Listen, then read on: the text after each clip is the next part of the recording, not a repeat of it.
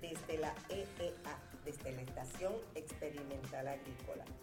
En la mañana de hoy me acompaña la compañera del Servicio de Extensión Agrícola, la licenciada Lorna Campos, especialista en alimento y nutrición del programa de educativo en alimento y nutrición, el que conocemos comúnmente como PEAN. Eh, y en la mañana de hoy vamos a estar hablando de un tema que yo creo que es bien interesante y bien importante, que son los nuevos cambios a la etiqueta de alimento. Eh, la tabla de, composición nutricional de los productos, de eso es que vamos a estar hablando. Buenos días, Lorna. Buenos días, Mildred. Gracias por invitarme a este programa. Siempre es un gusto hablar contigo de temas interesantes relacionados con la nutrición eh, de la familia. ¿Qué ha pasado con la etiqueta de alimentos? La etiqueta de alimentos ha sido actualizada, ¿verdad? Basada en unas necesidades que tiene la, comunidad. Así que la misma, ¿verdad? Ha sido mejorada. Sus, eh, ¿verdad? Su arte ha sido también eh, mejorado, algunas letras ennegrecidas, algunos tamaños agrandados, eh, inclusive el porciento de valor nutricional también ha sido cambiado. Todo esto ajustando, ¿verdad?, a las, a las necesidades de la comunidad y a lo que la comunidad comúnmente consume. Eh, mencionaste que algunas letras han sido agrandadas, ennegrecidas. ¿Cuál es la necesidad de hacer esto? ¿Por qué tenemos que hacer ese cambio en algo que ya estaba establecido, que estábamos acostumbrados a verlos de una manera? ¿Por qué invertir en todo este cambio? ¿Cuál es, ¿Para qué? Las guías dietarias americanas han, ¿verdad? han establecido, han cambiado ¿verdad? a dar un enfoque al consumidor hacia las calorías y hacia el tamaño de servicio que consume, como dos elementos sumamente importantes para realizar alternativas más saludables. Porque no sé si a ti te pasaba, Mildred, que anteriormente si tú te tomabas un, una botella de, de quizás algún refresco, pues tú pensabas que te estabas consumiendo tantas calorías pero, ¿verdad? Este, en realidad quizás te estabas consumiendo el doble o a veces hasta el triple. Porque los manufactureros cuando ponían el tamaño de las calorías se dejaban llevar por unas porciones quizás no comunes, ¿verdad? Las porciones comunes que consumimos. Así que esta fue una de las, eh, de las iniciativas y va en sincronía con las guías dietarias americanas que dan estos dos enfoques, en calorías y en tamaño de servicio.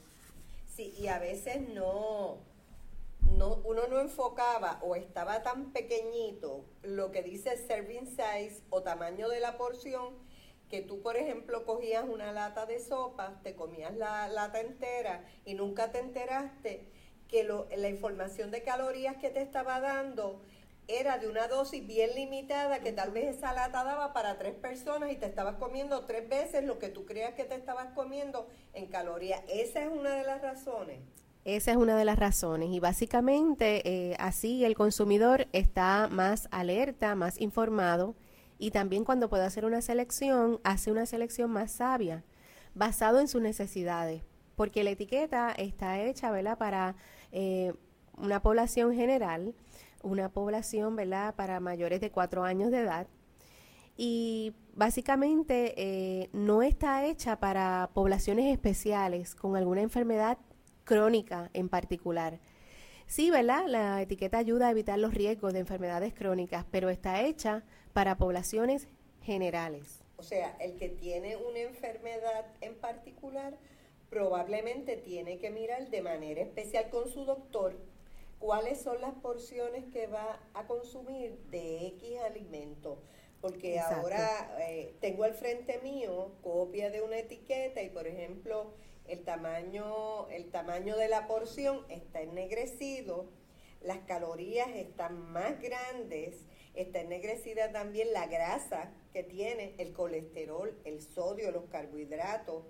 O sea, Y, Eh, y básicamente la etiqueta también, por ejemplo, en el caso de embarazadas y lactantes, los porcientos de valor diario cambia. O sea que tampoco, ¿verdad? Las embarazadas, las lactantes son poblaciones especiales. Que eso también son cosas que hay que tener en consideración. O sea, que... esto está hecho para la gente, para el común de la gente. Exacto. tomando por sentado que tú no tienes ninguna condición especial, que no estás embarazada, que no eres una niña menor de cuatro años, todas esas cosas. Así que esto también de la etiqueta hay que tomarlo con pinzas y yo creo que es mejor consultar a su médico, ¿verdad? Si uno tiene dudas o a una nutricionista como tú. Y en el caso de la etiqueta podemos también resaltar que ahora ellos han eh, hecho como mandatorio incluir las azúcares añadidas. ¿Y por qué lo han hecho? Pues mira, porque está basado en una evidencia, ¿verdad? Que indica que, que la alta ingesta de azúcares añadidas, pues eh, no es, no es positiva, no es positiva para, para la población. En esto estamos hablando de jugos, de dulces, de... bebidas azucaradas, eh, lo- ¿verdad? Refrescos. los refrescos, la soda, todo esto. Así que, pues, como ya ¿verdad? esto se ha, se ha asociado a un menor riesgo de enfermedades cardiovasculares, pues ya entonces la etiqueta lo ha puesto como mandatorio, que el consumidor sepa las azúcares añadidas que tiene el producto. Y así, por eso es que aquí tú vas a ver, Mildred, que tenemos una etiqueta de frente, que ahora entonces ponen aparte en un renglón la cantidad de azúcares añadidas. O sea, una cosa es el azúcar natural, por ejemplo, que, que yo compro una piña en almíbar y una cosa es el azúcar de la piña y otra cosa es los azúcares añadidas que está en la parte en la parte inferior de la etiqueta después de los azúcares y Te- te y te lo ennegrece también para que, ¿verdad? Para que uno esté consciente Exacto, te de que lo tienes que tomar en consideración. exacto, te incluye aquellas azúcares que son añadidas durante el procesamiento, ¿verdad? De los alimentos y los nombres que podemos encontrar, básicamente puede ser melaza, sucrosa, lactosa, eh, azúcar de maltosa, eh, azúcar invertida, el famoso eh, corn syrup, ¿verdad? El, el sirope de maíz. También. eh, el azúcar eh, morena en algunos casos. Así que todos este, estos nombres, ¿cómo lo sabemos? Lo sabemos en la, ¿verdad? Ahora en, la- en los ingredientes, pero no solamente en los ingredientes, ahora vamos ya a tener un renglón que nos va a decir cuáles de esas azúcares no son naturalmente, ¿verdad?, del alimento, sino que se utilizan como preservativo. O sea, que en términos generales debemos darle importancia a esta tabla, ¿verdad? Que si uno no tiene ninguna condición, pues a veces uno la pasa por alto, pero a veces teniendo muchas condiciones también la pasamos por alto y estamos perdiendo de saber una información yo creo que bien valiosa para los tratamientos, porque no solo son los medicamentos químicos que nos dan, en- eh, nos recetan los médicos, también a través de la evaluación de esta etiqueta, nosotros podemos tomar unas decisiones sabias para nuestro cuerpo. Así mismo, y también pues ahora la etiqueta tiene unos nutrientes de significancia que anteriormente no los tenía, por ejemplo la vitamina D y el potasio, ahora son mandatorios en la etiqueta. Y esto otra vez en acorde con las guías dietarias americanas que han encontrado, ¿verdad?, que la nación americana está deficiente en esta vitamina y en este min- mineral. Así que entonces ahora lo han puesto como mandatorio en la etiqueta para que el consumidor pueda hacer decisiones eh, más certeras en relación a consumir productos más altos en potasio, ¿verdad? Que se ha encontrado que es beneficioso para la salud cardiovascular y en muchos casos, Los pues, productos altos en potasio. Y en muchos casos también, ¿verdad? Este, hasta la vitamina D para ciertos tipos de cánceres eh, y para los, eh, la presión sanguínea, ¿verdad? El potasio también muy beneficioso. Así que toda esta evidencia científica respalda el aumentar el consumo, ¿verdad? De la vitamina D y el potasio. En el caso del calcio y el hierro, van a continuar en la etiqueta, ¿verdad? En, la, en la- en los nutrientes de significancia. Y ahora la vitamina A y la vitamina C ya no son mandatorias, ya no son mandatorias como generales, anteriormente van a estar más informadas. Pues, y las poblaciones especiales, en el caso de personas con problemas de, de la presión, pues entonces pueden eh, reconocer y escoger productos que los van a ayudar, que no solamente sean bajos en sodio, sino también que sean productos altos en potasio. Igual productos con buena fuente de vitamina D. Así que todo esto se va a beneficiar no solamente las poblaciones generales, sino también las poblaciones especiales con alguna condición de salud donde su médico ya le exhorta específicamente, mira, vamos a consumir más cantidad de potasio, vamos a consumir más cantidad de calcio, de vitamina D, etcétera. Así que eso es bien importante, ¿verdad? Tener esa información, porque tal vez no es necesario, si eso lo contiene, estarse excediendo comprando todas esas vitaminas y podrías tener ahí las cantidades necesarias. Sí, en el eh, caso de la, grasa trans. Ajá, eso te iba a preguntar. ¿Qué pasa con eso? La grasa trans va a continuar en la etiqueta. Esta se va a mantener en la etiqueta, eh, pero ya se han encontrado muchos estudios que no toda la grasa trans es negativa. Hay ciertas grasas trans que están naturalmente en los alimentos, así que por esa razón no se va a eliminar de la etiqueta. Pero eh, pues queremos que continúe, ¿verdad? Este, consumiendo eh, lo menos la menos posible cantidad de grasa trans. Sobre todo si ya algunos productos eh, la tienen, ¿verdad? Exacto. Y algunos productos sí han sido aprobados por el FDA. Así que cuando han sido aprobados por el FDA, pues puede tener esas pequeñas cantidades de grasa trans. ¿Y qué podemos decir sobre la fibra?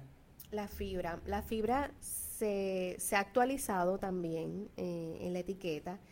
Se va a continuar con la fibra, pues porque definitivamente hay muchos hallazgos que revelan los beneficios fisiológicos que tiene la fibra y hay muchas investigaciones que van a continuar saliendo a la luz porque ahora han encontrado no solamente el tipo soluble e insoluble, sino muchas otras formas, ¿verdad?, de, fibra. Así que, eh, pues, eh, en este caso estamos sí recomendando leer la cantidad de fibra presente en los alimentos. Otra cosita bien importante es que ahora tenemos una, ¿verdad? Las personas que están más de lleno en las porciones, se les conoce como los, los famosos racks. Ajá. Háblanos un poco de eso, sí. Pues mira, los racks no es otra cosa que Reference Amount Customarily Consume, consume perdón en inglés, este, se le conoce como los racks y ellos son como una subdepartamento del FDA que están en específico estudiando los tamaños de servicio. Y ellos, los tamaños de las porciones, y ellos están bien de lleno, por ejemplo, en el mantecado, pues ellos ya eh, han establecido cómo las porciones van a cambiar. Igual de bebidas carbonatadas, que ellos han establecido que la mayoría de las personas consume 12 onzas, pues la etiqueta debe reflejar eso. Igual el yogur, en el caso del yogur, ya la porción no es de 8 onzas, sino de 6, porque la mayoría de los empaques y la mayoría de las personas consumen este tipo de producto, ¿verdad? Así que ellos son los famosos racks que tienen ¿verdad? Esa, esa potestad y van a ser ¿verdad? requeridos por el acta de la educación y de la etiqueta nutricional. Ellos son los Reference Amount Customarily Consumed. Así que ellos están específicos con cada alimento, viendo las cantidades reales que el consumidor consume, ¿verdad? Este, para entonces hacer la etiqueta más real de acuerdo a esto. Y básicamente hay otros cambios. Por ejemplo, ahora vas a tener un rotulado de columnas dual. Ajá. Si este, pues, ¿verdad? Requiere, ¿verdad? Que tú en, en, ocasiones puedas comparar si te comiste la bolsita completa de papitas o si te, si te consumiste la porción que ellos te indicaron. Así que pues vas a tener, ¿verdad? unas columnas, lo que le llaman duales, uno al lado de la otra. Pero ya esto está saliendo. Mira, la, nunca la he visto en el mercado. Pues mira, sí, ya hay algunos manufactureros que están a la vanguardia y sí lo, ¿verdad? Lo, lo tienen. Pero si no, ellos han establecido que para julio del 2018 es que es mandatorio tener todos estos cambios ya actualizados. así que, presentes en los productos. Exacto, así que ellos están dando un tiempo, ¿verdad?, a los manufactureros para que hagan los cambios pertinentes. Pues porque definitivamente son cambios mandatorios, pero ellos están conscientes de que esto pues toma, ¿verdad? Toma un poco de tiempo. Y aquí pues lo, ¿verdad? Lo, lo tengo, que han establecido, ¿verdad? Dos años para todos los manufactureros para que se acojan a esta reglamentación final.